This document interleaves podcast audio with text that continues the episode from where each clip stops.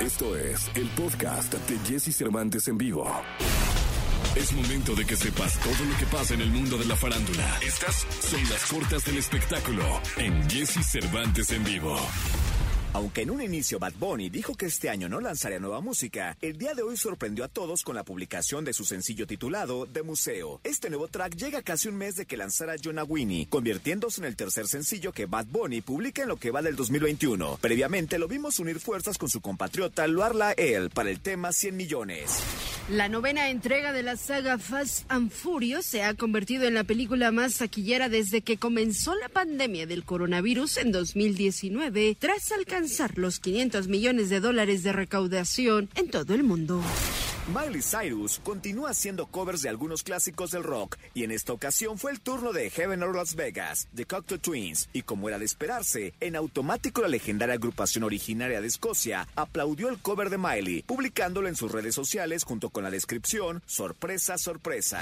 Podcast. Escuchas el podcast de Jesse Cervantes en vivo.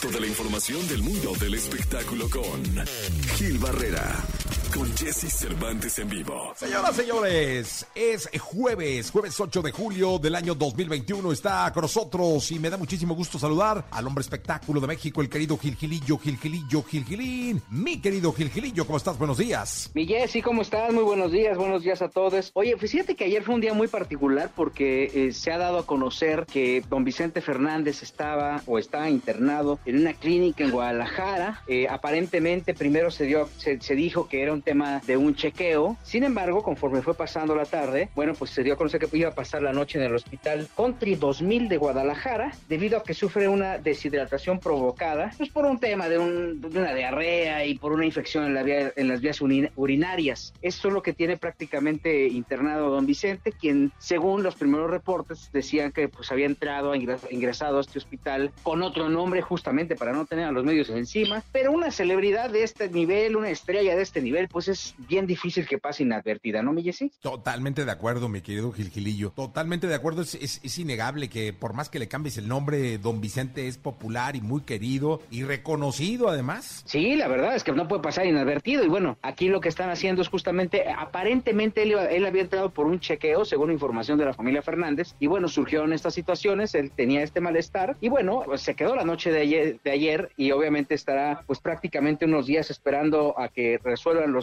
eh, análisis o a ver cuál es el diagnóstico. Se dice específicamente que sí, este, pues no tienen previsto que estén más, más días y, y deseamos que así sea, ¿no? Sí, la verdad es que le mandamos un abrazo muy grande, muy, muy grande, mi querido Gil, a don Vicente Fernández, a la familia, a doña Cuquita y a todos. Y esperamos que pronto salga y pronto lo tengamos ya en el rancho y con información de que su salud ha mejorado. Sí, deseamos de todo corazón que salga de esta. Es un hombre muy fuerte, es un roble. Y obviamente, primero las primeras versiones era decían que era COVID, ¿no? Y obviamente, pues toda la gente estaba como más preocupada por los resultados que ha dado desafortunados este padecimiento. Sin embargo, bueno, pues eh, lo que se ha podido comprobar hasta el momento es justamente la versión que te estoy dando, que es la más cercana a la familia, me quedo Jesse. Y deseamos de todo corazón que salga adelante y que esté bien y que ande ya como si nada. Sí, la verdad es que sí, mi querido Gil Gilillo. El COVID que aquí hemos insistido hasta el cansancio, que no se ha ido, que hay que cuidarse. Mira, nosotros empezamos a comentarle a la gente, ¿te acuerdas? Que iban subiendo los casos, que ya alguna vez platicamos que eran, eran en promedio dos mil semanales. Bueno, ayer hubo ocho mil casos ya de COVID en México, en nuevos casos. Sí, sí, sí, hay que cuidarse, hay que tomar las debidas precauciones, el tema de la sana distancia, ¿no? Lavarse las manos y acatar las normas que nos marcan las autoridades de salud y obviamente pues cuidarnos muchísimo que lo único que tenemos es nuestra vida, mi Jessy, ¿no? Y el templo más importante es nuestro cuerpo, entonces hay que cuidarlo. Totalmente de acuerdo, Gilillo. Te escuchamos en la segunda. Sí, mi Jessy, buenos días a todos. Buenos días. Podcast. Escuchas el podcast de Jesse Cervantes en vivo. Lo mejor de los deportes con Nicolás Romay. Nicolás Romay. Con Jesse Cervantes en vivo. Es jueves, jueves 8 de julio del año 2021. Saludo con cariño en este jueves mágico para hablar de deportes al niño maravilla Nicolás Romay Pinal. Mi querido niño, cuéntanos. Jesús Cervantes, ¿cómo estás? Me da mucho gusto saludarte. Buenos días, evidentemente, para ti, para toda la gente. Que, sepas que vamos a platicar en la segunda del partido amistoso del Atlas contra el América. Lo, haremos largo y tendido, como merece. Pero eh, en esta primera sección de deportes, hablar y destacar lo de la Eurocopa. Inglaterra el día de ayer consigue su boleto a la gran final, derrota a Dinamarca en tiempo extra, pero termina por derrotar a Dinamarca y se mete a la final de la Eurocopa, en donde ya lo esperaba la selección de Italia. Así que con esto ya tenemos listas las dos finales de los torneos eh, continentales más importantes, que es la Copa América, Argentina contra Brasil y la Eurocopa, Italia contra Inglaterra. ¿Cuál es la diferencia entre estos torneos, Jesús? Que el Inglaterra contra Italia podrá contar con público en Wembley, Inglaterra como anfitrión. Y Brasil contra Argentina, con Brasil como anfitrión, no podrá contar con público. Son las maneras de vivir la pandemia, son las diferentes maneras en las que está también el COVID, tanto en Europa como en América. Y mientras en la Copa América es todo puerta cerrado y se sigue sin poder tener público, en Inglaterra va a ser una fiesta absoluta e Inglaterra tendrá un peso específico a su favor, decididamente. Sufrió ayer contra Dinamarca, una selección de Dinamarca que hay que darle todo el mérito del mundo por lo que le pasó a Christian Eriksen cuando apenas estaba empezando el torneo, cómo se lograron sobreponer, cómo utilizaron eso como motivación y que el día de, de hoy lleguen hasta semifinales, la verdad es que un mérito tremendo de Dinamarca e Inglaterra que lleva rato siendo de esas grandes selecciones que ilusionan en mundiales, que ilusionan en Eurocopas, pero que se quedan siempre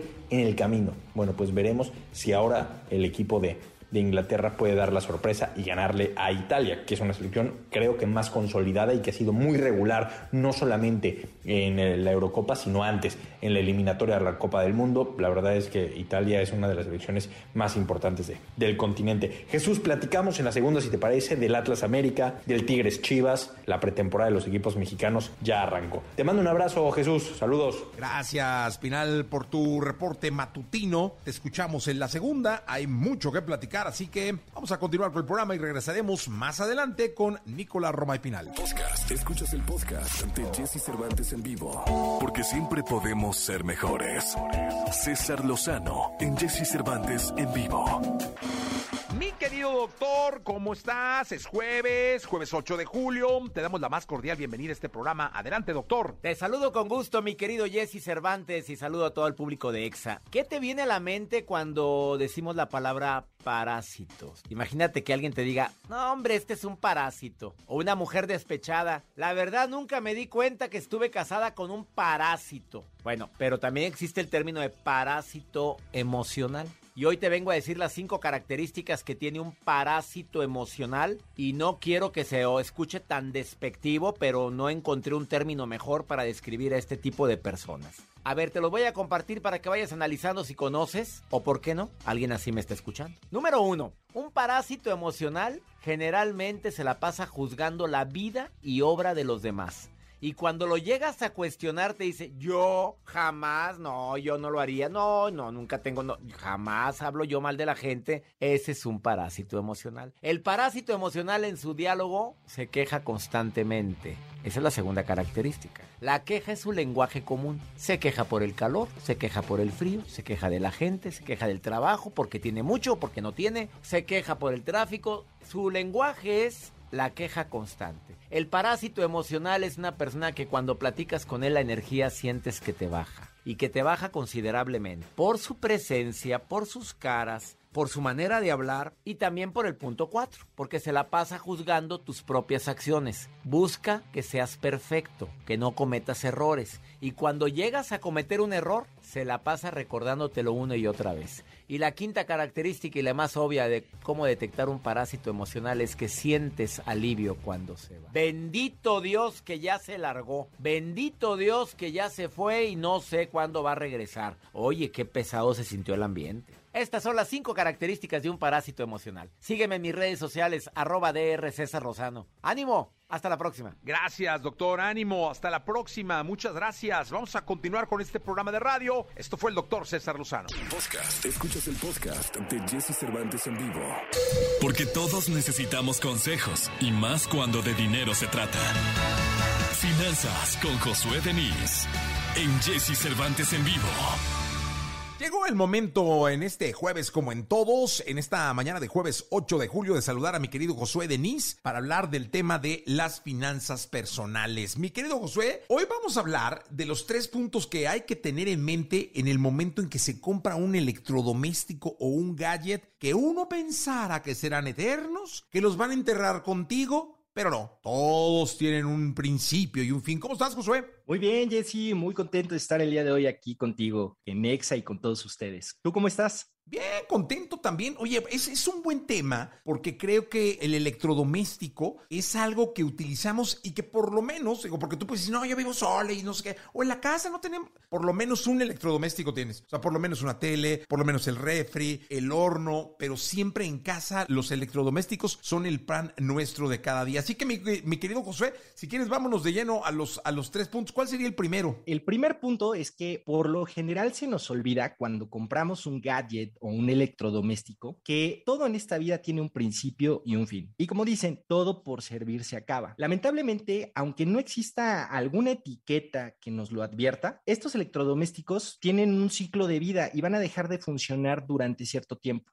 Lo que generalmente pasa es que financieramente no estamos preparados para cuando llega ese momento de reemplazarlos. Y entonces lo que nosotros debemos de hacer es tener pues un guardadito, un ahorro para que cuando tengamos que reemplazar o reparar algún artículo electrodoméstico, a nosotros no nos afecte financieramente hablando. Entonces, debemos de contemplar que aunque estamos bien acostumbrados a utilizar la lavadora, el microondas, a veces nos olvidamos que este va a dejar de funcionar y que necesitamos repararlo. Entonces, es importante tener pues un ahorro para cuando necesitemos hacerlo. Oye, totalmente, incluso las refacciones del coche, porque mira, por ejemplo, lo que uno nunca espera, tienes toda la razón, ¿eh, mi querido Josué, es, el, cuando llega tu mujer y te dice, gordo, hay que cambiar el refri, o hay que cambiar el horno, o ya le fallaron los frenos al coche, y tú nunca contemplaste, o sea, tú dijiste, no, pues con este refri me entierran, o el horno me lo, o sea, va a ser mi almohada de, de, de la cama de madera, ahí me lo voy a llevar. Y no, la verdad es que tienes toda la razón. Siempre, además del ahorro, deberíamos tener considerado un, ¿cómo le podríamos poner? Un como presupuesto de emergencia o presupuesto de, de, de, electrodomésticos o cómo le podríamos poner. Sí, es un ahorro para esas situaciones que se van presentando. Siempre debemos de tener un, un fondo de ahorro para las emergencias en nuestras finanzas personales. Bien, y bueno, vamos al segundo, Josué, que también me parece muy importante. ¿Cuál sería? El segundo es, no te comprometas a pagar por cinco años algo que va a dejar de funcionar en dos. Y es que un ejemplo muy claro de cómo no debemos de utilizar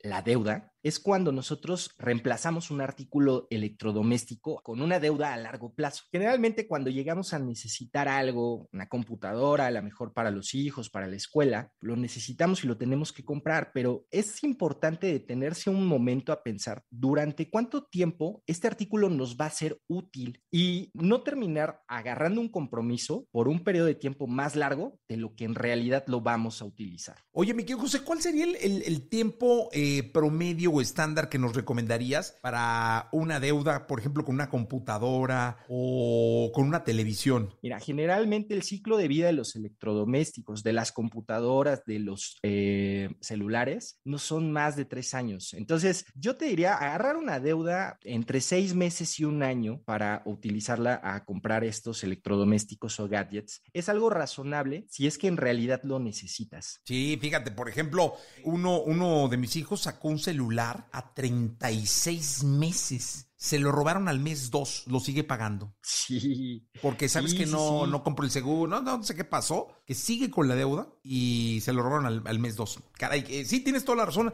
hay que, hay que ser muy frío y calculador para aunque pagues más, termines en, en el tiempo en el que quizá ya debas cambiar o debas sustituir alguna cosa que por temporalidad ya no, ya no funcione en tu vida. Vicky José, ¿cuál sería el 3? El tercero también nos habla un poco de la previsión. Generalmente no estamos tan acostumbrados a contratar un seguro por algo, pero a veces cuando nosotros invertimos una buena cantidad de dinero, por ejemplo, para una computadora, un celular o quizá una lavadora, eh, las tiendas departamentales o, o las mismas marcas nos ofrecen algún servicio en el cual nos pueden dar mantenimiento durante un cierto periodo de tiempo para este artículo. Entonces, de repente, si tú le vas a invertir una lana a este artículo y sabes que lo vas a estar necesitando, sería bueno considerar que puedes pagar un poquito extra acá, con la intención de que puedas tener ese mantenimiento o esa reparación cuando lo necesites y que no te agarre desprevenido en tus finanzas y que tengas que descapitalizarte en un momento en el cual probablemente no estés listo. Oye, que en, ese aspecto, mi querido José, yo digo que, que, levante la mano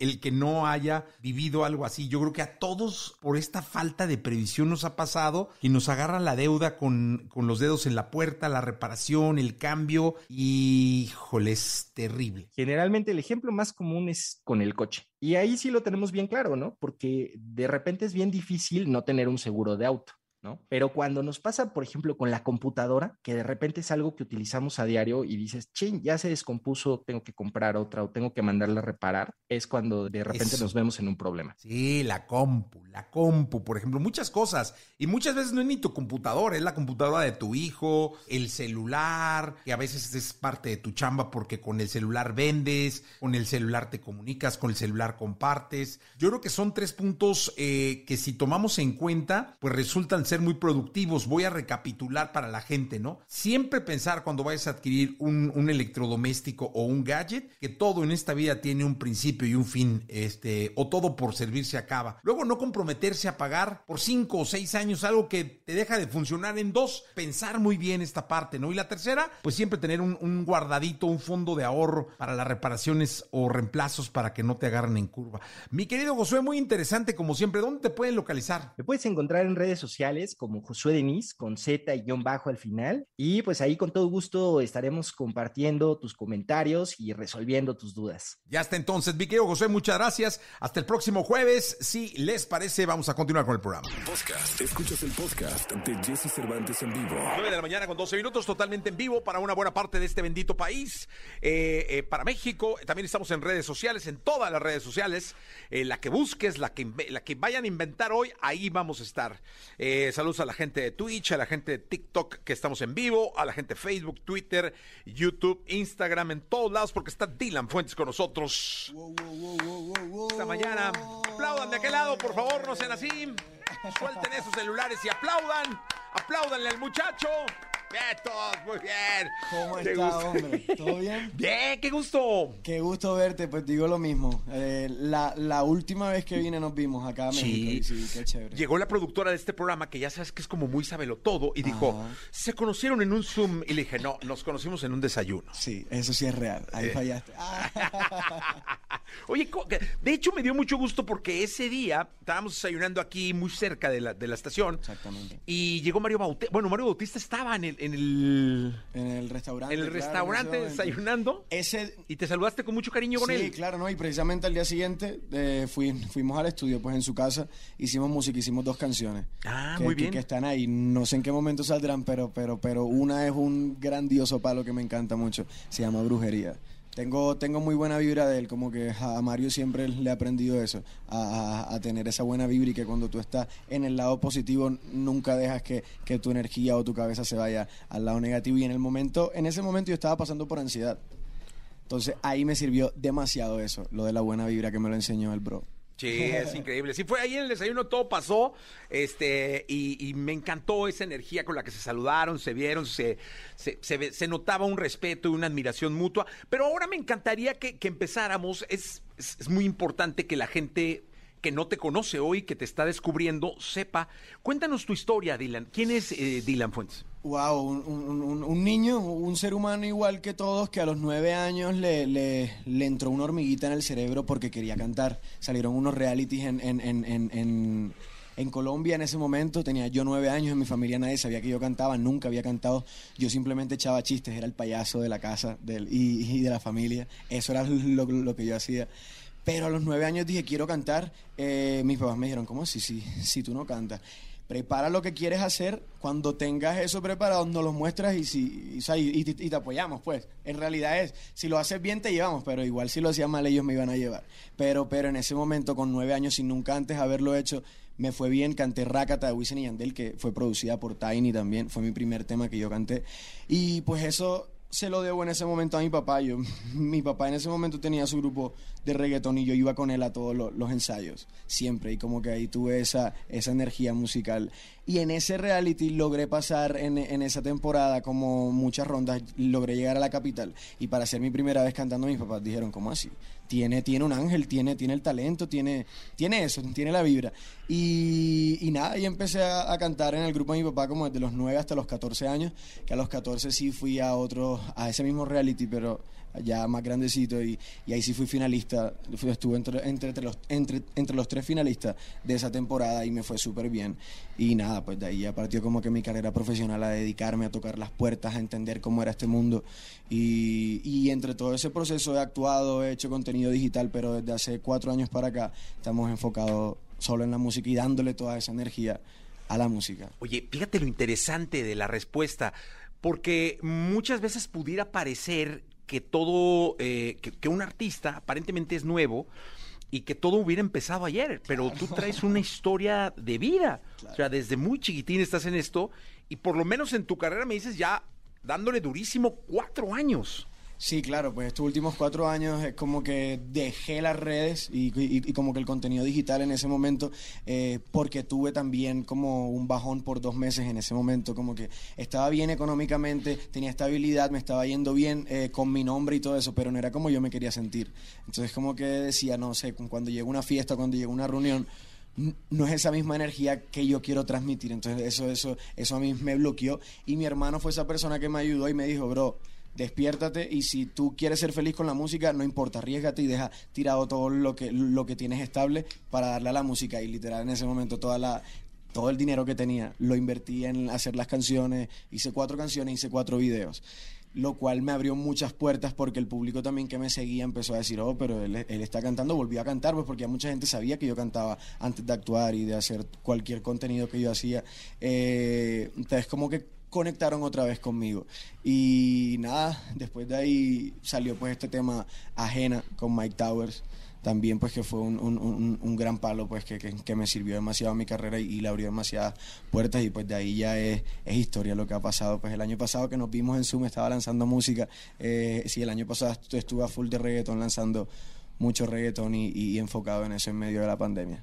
Eh, ¿Por qué no te escuchamos? Para toda la gente que está en la radio, eh, en el país, eh, eh, Dylan trae un teclado un muy, grande de estos que, que suenan a piano y pues eh, que nos gustaría escucharte la mañana de hoy. Hay, hay una canción, hay una canción que, que precisamente escribí unos días después de irme de aquí, de, de- del DF, y se llama DF también. Por Ah. mi nombre, Dylan Fuentes ahí le- Ah, le bueno, venga. El, el DF y también por, por, por aquí, por esta energía de, de acá. Porque en ese momento que vine estaba pasando por la ansiedad muy fuerte.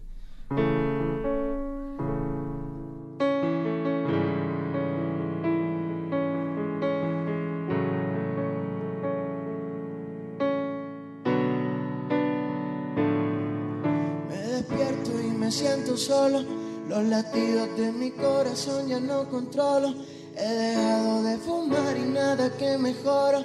Pienso que no tengo nada aunque lo tengo todo. Y es que a veces me siento en un callejón sin salida.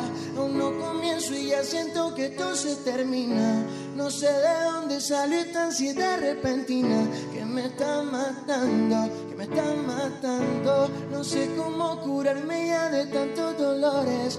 No me sirve lo que me recetan los doctores. Pues veo todo gris aunque tengo los colores y eso me está matando. Soy un barco en alta mar que no encuentra puerto. Sumergido en el océano de los lamentos, estoy a punto de escribir mi testamento.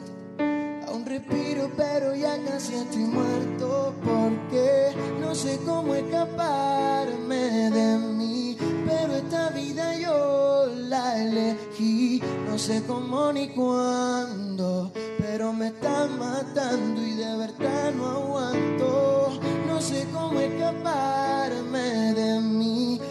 Esta vida yo la elegí. No sé cómo ni cuándo. Pero me está matando y de verdad no aguanto. Me despierto y otra vez estoy solo. En otra ciudad cara y otro hotel costoso. Rodeado de mujeres y artistas famosos. Pero no pasa nada, yo puedo con todo.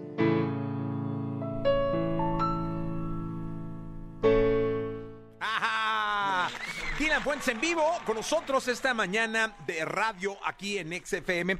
Oye, Dylan, dicen Dicen. que quien cuenta chistes bien los cuenta toda la vida. Y tú me dijiste que todo empezó con los chistes. Cuéntate uno, ¿no? Bueno, yo te puedo echar chistes, pero los chistes míos son muy costeños, son muy de, de la costa de mi país. Échale. No sé si lo entiendan. No, no, aquí lo traducimos. Hacemos, hacemos como una traducción Bueno. literaria. Voy a tirar uno rapidito. vean. Se sube un borracho a un, a un bus y se sube el borracho y le dice al, al chofer de bus. Oiga, ¿en dónde puedo poner una, una media pipona de aguardiente antioqueño y medio pollo? Y el, el, el- el chofer dice, obviamente que aquí, bueno...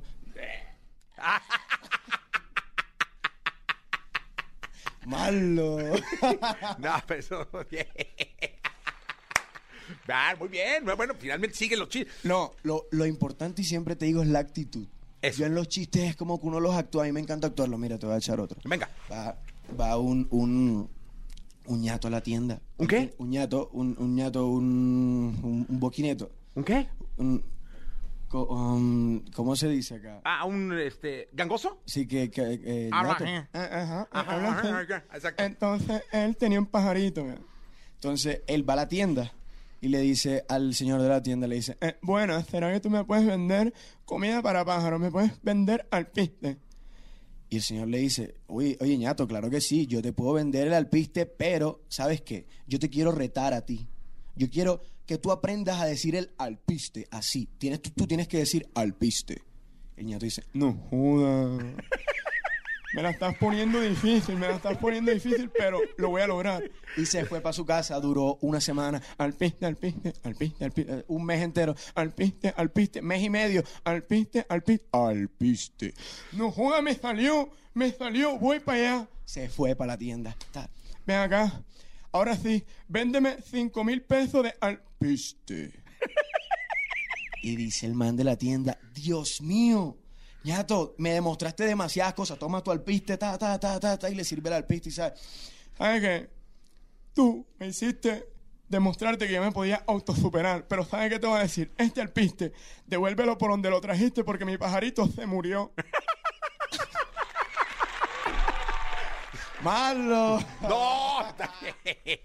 Es que aparte, ¿sabes qué? Yo siempre he dicho que los chistes son vida. Sí, total. Totalmente. Mira, mira, yo, yo siempre, no sé, cuando me lo preguntan y me dicen como que, no, ¿tú cómo te defines como artista? Yo digo, a, a mí lo que más me enamoró del arte es la espontaneidad. Como que cuando yo estaba bien pequeño, yo era ese, ese, esa persona en que en la familia hacían una reunión y mi papá era, párate, echa chiste, echa chiste. Y me encantaba soltarlo, actuarlo. El actuar para mí, como que el soltar esa energía, hacer voces, imitar. Wow, eso me encanta. Y como que ahora con mi música es totalmente lo mismo, solo que con notas musicales. Pero es imitar siempre y es volver a ese sonido y cómo expresarlo. ¿Imitas a alguien? Uf, te voy a decir, pero es que no me pongas a imitar, pero te No, voy a no, decir, no, no, mira, no, pero es que te voy a-. No, dime a quién pero te voy a decir, yo, yo tengo como esa facilidad de que si yo analizo mucho a una persona por dos días o un día, ya la puedo imitar. Ok. La persona que yo quiera. ¿De plano? Sí. ¿Y a quién imitas bien? Pues, no sé, a Carlos Vives, te puedo hacer la voz de Carlos. Saludo a toda mi gente de Santa Marta, a esta tierra bella. No sé, muchas voces puedo hacer también. Ah, algún Balvin, uno de esos. No, pero es que un Balvin ya. Es que ya eso es, eso es paisa, ¿me entiende? Pero yo no sé exactamente cómo es el tono de Balvin. Balvin habla un poco así, habla un poco más arriba, más altico. No sé. No sé. Ah, pero depende. no, pero es- sí me sale como. Oye, pero es una habilidad muy... de- deberías de practicar para imitarme. Déjame te analizo. Déjame te analizo y cuando lo haga te envío un video y te digo, Por mira, favor. Sería buenísimo. Vamos a ver si doy. Vamos soy, a ver si doy. soy muy imitable. ¿Sí? Claro, claro. Tengo, tengo muchas cosas que, que, que, que- son imitables. Voy a analizarlo. Voy a Sería muy bueno, mucho, Voy a analizarte mucho. Oye, ¿y ahora cómo está el artista? ¿Cómo, cómo vas? ¿Cómo te sientes? Eh, la humanidad sufrió un parón. eh, eh, no es que hubiéramos salido de nada porque estamos todavía metidos en una emergencia sanitaria mundial. De hecho, justo hoy se anunció que los Juegos Olímpicos van a puerta cerrada. Habían dicho que iba a entrar público, el 70% público, pero hoy dijeron no, se cierran las puertas, no hay gente, solo va para tele, para radio y todo. Eh, estamos todavía dentro de, de- de- de esta pandemia, pero asomando la cabeza como seres humanos y tratando de salir adelante. ¿Tú cómo te sientes? Fíjate, yo, yo me siento bien, o sea, porque igual a mí la pandemia obviamente me influyó mucho y, y- me golpeó pues demasiado como a todo el mundo, pero yo además de todo este sentimiento de la pandemia estuve, estuve luchando con la ansiedad como 10 meses eh, y era por muchos factores, también porque tenía que arreglar muchas cosas en mi cabeza, en mi cerebro y todo eso y en mis emociones. Eh, pero te cuento que literal desde hace dos meses para acá he estado muy feliz, he estado muy feliz, he estado sin... sin sin miedo a que me vuelva esa ansiedad y, y como que otra vez estoy en mi cuerpo, como que otra vez me siento vivo, otra vez estoy motivado para, para ideas con mi proyecto, para así como para seguir evolucionando. Y pues eso es muy importante porque en estos días precisamente lo hablaba y pues ya que estamos volviendo también a eventos, como que el sentir el cariño de la gente es muy importante. Eh, y no, eso me ha conectado otra vez conmigo. Es- mucho, es- mucho. Para ustedes es clave la parte emocional, porque son seres eh, que viven de la inspiración, de la emoción, del canto y sobre todo de la sensación del, del público, ¿no? Claro, como que el sentir el contacto, o sea, muchas personas de pronto dicen, no, es que, ajá, el artista, y, y pues tienen una ideología del artista y pues de su vida, y, y pues pueden decir, no, él, ¿por qué le da eso? Si él lo puede tener todo, él, él hace, hace sus sueños, hace todo eso. Pero no, como que más allá también, ya tú tienes esa necesidad y, ya estás claro con todo lo que ya tienes en tu vida, pero cuando ya tienes tantas cosas claras, así mismo llegan muchos problemas detrás y muchas cosas en tu cerebro pues que no puedes entender y como que ese momento pues me llegó el año pasado, como que me golpearon muchas emociones, buenas y malas. Entonces como que eso yo no lo entendía y como que mi proceso de entender las cosas era un poquito pesado, entonces me frustraba muy rápido y caía muy rápido como que en ese hueco con cualquier mínima cosa que me pasaba. Con cualquier mínima cosa. O sea, literalmente me decían, eh, no sé, eh, hoy, hoy, hoy sale una canción por ejemplo, y, y no se pasó algo, algo pequeño que ni siquiera se nota, que nadie se da cuenta con la canción, pero ya yo me frustraba y me frustraba por una semana. O sea, cualquier mínima cosa con mi carrera, con mi vida personal, mis papás me llamaban, me decían algo, de pronto que yo estaba mal y yo en vez de ayudarlos, como que cualquier cosa que ellos me dijeran me frustraba. Me frustraba y como que caía en ese hueco, pero lo que te digo, gracias a Dios y literal gracias a Dios, porque Él me sacó también de eso. Yo también en ese momento estaba un poquito sin fe al 100%, o sea, estaba con Él, pero como que no lo creía al 100%. Como que otra vez conectarme con él también me hizo liberar mucho de eso y el volver, lo, lo que tú dices, el volver a, a estar en contacto con la gente es demasiado importante. Como que el recibir también el cariño de las personas y que te digan que lo que estás haciendo está bien, como que te puede seguir da- dando mucho ánimo. Pues en mi caso me ha ayudado demasiado eso también. Sí, totalmente. ¿Escuchamos? Claro que sí. ¿Qué escuchamos? Cuéntanos. Mira, hay una canción que salió en el EP. Acabamos de lanzar un EP hace dos semanas, hace una semana, Arena. Y esta canción es mi favorita del EP en este momento. Se llama Designer. Ok. Disfrútatela, disfrútasela. I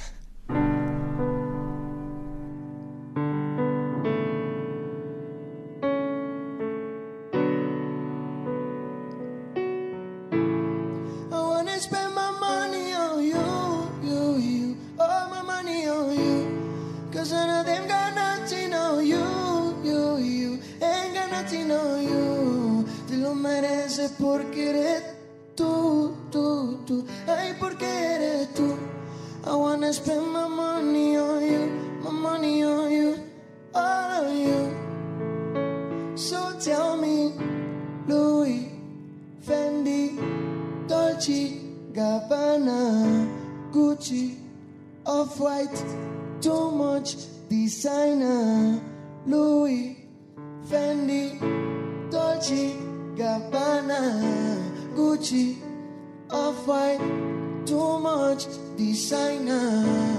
Voy a comprarte lo que tú quieras, quieras, quieras.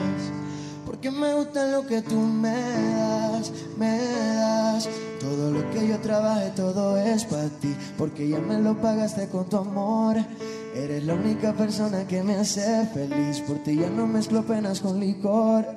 Estoy listo para el derroche. Contigo voy a fuego esta noche. Ese Vicky que te compre. Estoy esperando que lo desabro.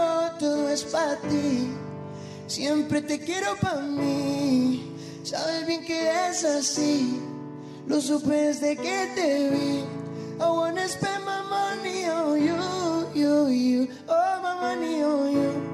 Cause I know them got nothing on you, you, you. Ain't got nothing no you. Te lo mereces porque eres tú, tú y tú. Ay, porque eres tú.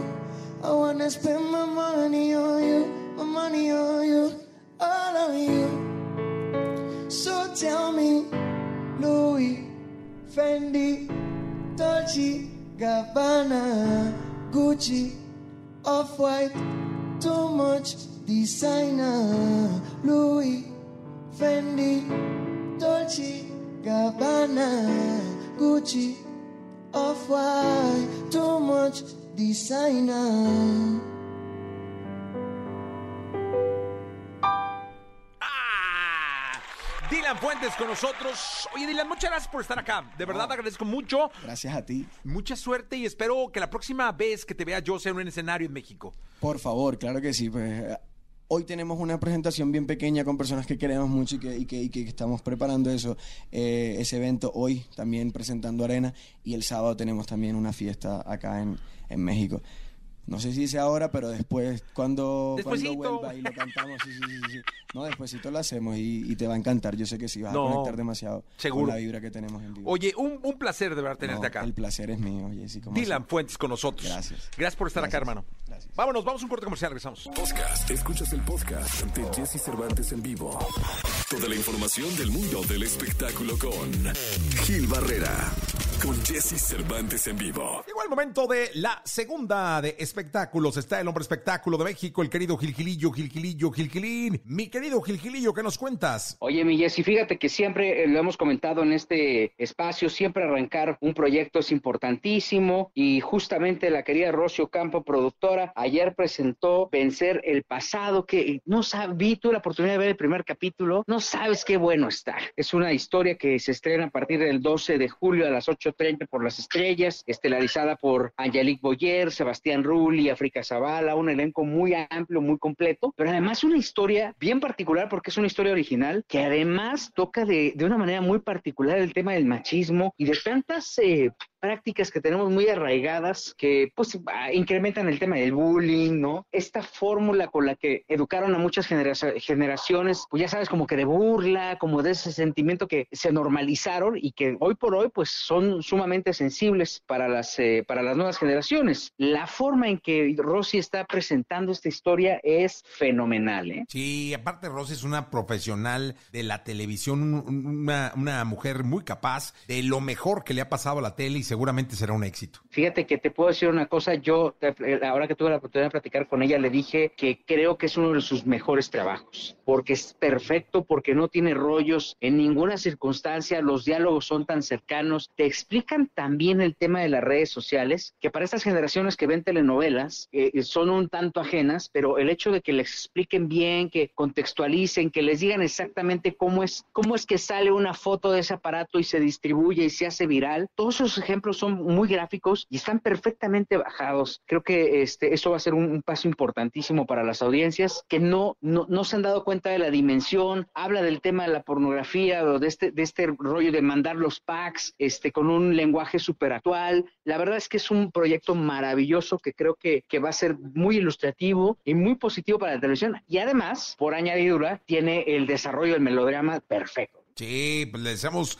muchísima suerte, mi querido Gilgilillo, que todo, que todo salga, salga bien y te agradecemos, te escuchamos mañana, ¿te parece? Muy buenos días a todos. Buenos días. Podcast. Escuchas el podcast de Jesse Cervantes en vivo. Lo mejor de los deportes con Nicolás Romay. Nicolás Romay. Con Jesse Cervantes en vivo. Llegó el momento de la segunda de deportes. Está con nosotros Nicolás Roma y Piral, el niño maravilla conocido como Le Niñé o el Oriental Maravilla, señoras, señores.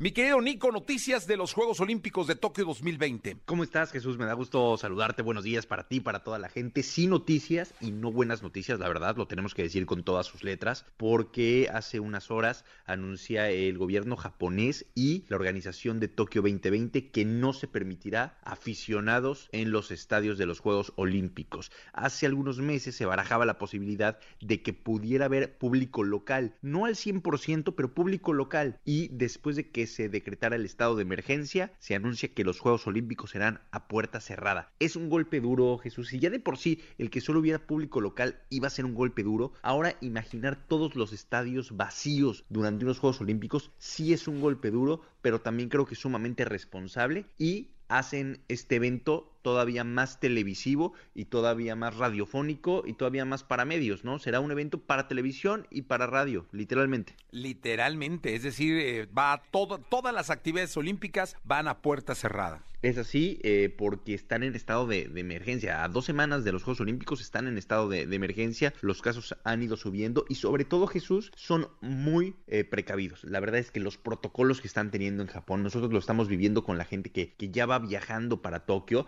El, lunes sale nuestro primer grupo y desde hoy nos están pidiendo ya pruebas de COVID, que, que se hagan pruebas periódicamente, que estén guardados, que estén cuidándose. Eh, van a ser una burbuja Japón, ¿no? Entonces, ojalá de verdad que salgan muy bien estos juegos. Nosotros vamos a tener nuestros representantes de aficionados, que tú sabes bien, eh, Jesse, que Jero y José, esta pareja del Mundial, que fueron una sensación, que se hicieron viral, estos dos argentinos, van a ir a los Juegos Olímpicos con nosotros y van a ser la pareja de los Juegos Olímpicos. Y ellos, como están acreditados como medio de comunicación, sí van a poder entrar a los estadios, ellos sí van a poder estar presenciales, así que serán los representantes de la afición a nivel mundial. Van a ser los únicos que van a poder estar porque van a llevar la, cachucha de medio de comunicación para, para estar ahí presente y comunicar cómo se van a vivir estos Juegos Olímpicos que serán históricos, diferentes y que los recordaremos. Ojalá que los recordaremos con alegría de que a pesar de todo se pudieron hacer bien. Sí, totalmente. Yo creo que además si hay un país que puede controlar eh, la justa olímpica de pe a pa en el, en el, aspecto sanitario, de salud y demás es Japón, ¿eh? Sí, por toda la, la, disciplina que tienen. La verdad es espectacular, Jesús. Entonces, bueno,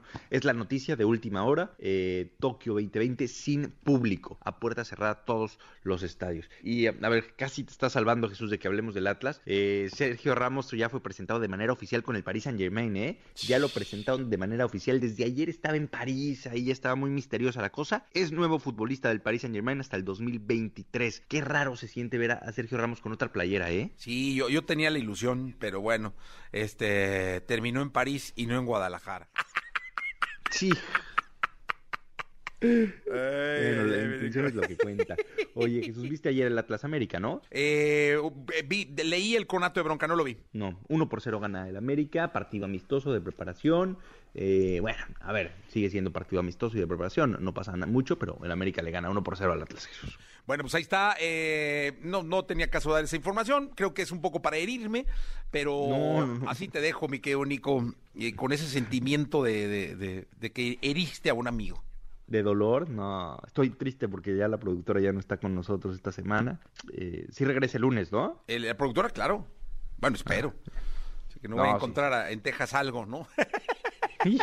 en qué entretenerse. En qué entretener, es- esperemos que, esperemos que no, es que como no nos está dando línea, Jesús, abordamos muchos temas. Bueno, muy bien, Nicolache, muchas gracias. Te mando un abrazo, Jesús, buen día. Buen día, vamos con Timber Speedbull aquí en la Estación Naranja. Escucha a Jesse Cervantes de lunes a viernes de 6 a 10 de la mañana por Exa FM.